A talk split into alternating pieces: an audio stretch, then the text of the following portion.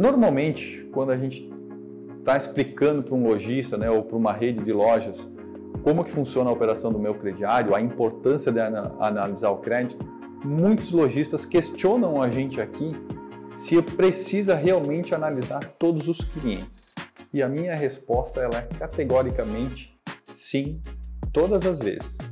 Embora eu pense dessa maneira, por ter, estar no lado da parte da concessão de crédito, o lojista, por outro lado, pensa numa questão mais de custo. E super entendo isso. Primeira pergunta que eu faço é: todo cliente que vai comprar na loja, antes de trabalhar com a gente, esse cliente passa por um crediarista? Esse cliente tem algum tipo de análise que alguém faz lá? Quase todos os lojistas me falam sim. E quem fala que não está com a inadimplência lá, ó, estourando. Então, nesse aspecto, é, a análise de crédito precisa ocorrer. O que a gente precisa entender é quanto a loja será onerada por essa análise de crédito. Nesse aspecto, a gente precisa criar algumas regras. Você, lojista, precisa criar algumas regras na sua loja. Como a gente aqui trata do motor de crédito, do, da, do score do cliente, aliás, eu tenho uma classificação do cliente e consigo ponderar isso. Então, o que, que eu quero dizer com isso? Eu entendo que esses clientes aqui representam um risco maior, então aqui eu consigo usar uma análise mais barata. E quando eu venho, por exemplo, para outra extremidade, né, quando eu estou olhando aqui, é, além de ser um risco maior para a operação, eu preciso de uma análise mais cara. A loja precisa investir mais.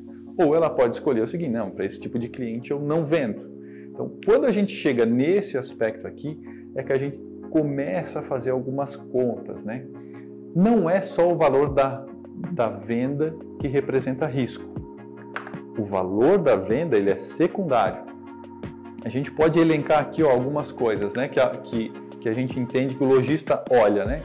Primeiro, os birôs. Ah, se o cliente não está negativado na SPC, Serasa, Boa Vista, é uma situação. Segundo, é tempo de loja, né? Tempo que o cliente está na loja. E o terceiro, valor. Então, por exemplo, ah, eu já consultei esse cliente no birô faz 60 dias. Então eu não vou consultar de novo. Ah, o cliente ele já é cliente da loja há dois anos. Então é, eu não vou consultar esse cliente de novo. Ah, o valor da compra é 50 reais. Ah, então eu não vou consultar esse cliente de novo. Então, nenhum momento você levou em consideração se o cliente representa risco. Ele já atrasou na loja? Ele está super endividado? Pô, será que realmente uma compra de 50 reais para quem já está devendo para você ali, né, já está pagando parcela de mil reais por mês, e olha que isso acontece muito, já não está estrangulado, você precisa entender que a primeira coisa a ser analisada é o cliente. Toda vez que o cliente vai comprar na sua loja pela primeira vez, você nunca olha qual é o valor, qual é a, a questão dele no birô. Você olha primeiro para ver se ele representa risco. Quer ver como isso é verdadeiro? Se um cliente chegar na sua loja bem arrumado, você analisa ele de uma maneira subjetiva, claro, né? E se o cliente chegar com uma roupa mais simples, você vai ver de uma maneira ainda diferente. Então é importante que, quando a gente fala de tecnologia, todo cliente é igual. O que a gente analisa é risco. Olhando para a questão de risco, sim, a gente tem o seguinte: ah, o cliente ele é um cliente de baixo risco, Sim. O valor da compra é baixo? É. Então eu não preciso buscar informação nos birôs de crédito durante um período razoavelmente longo.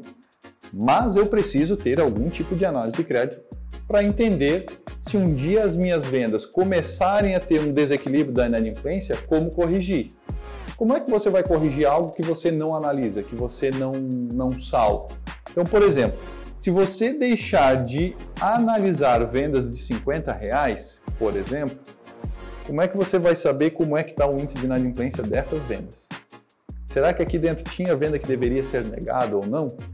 Ah, mas não vale a pena consultar ou não vale a pena analisar. Vale, mesmo que seja você pegando uma amostra. Então, sempre tem que analisar. Com base nesse tipo de informação, você cai em uma análise mais barata ou numa análise mais caro. Mas é importante sempre você analisar o cliente, ter a informação na ponta do lápis, ok? Um grande abraço, boas vendas e até a próxima!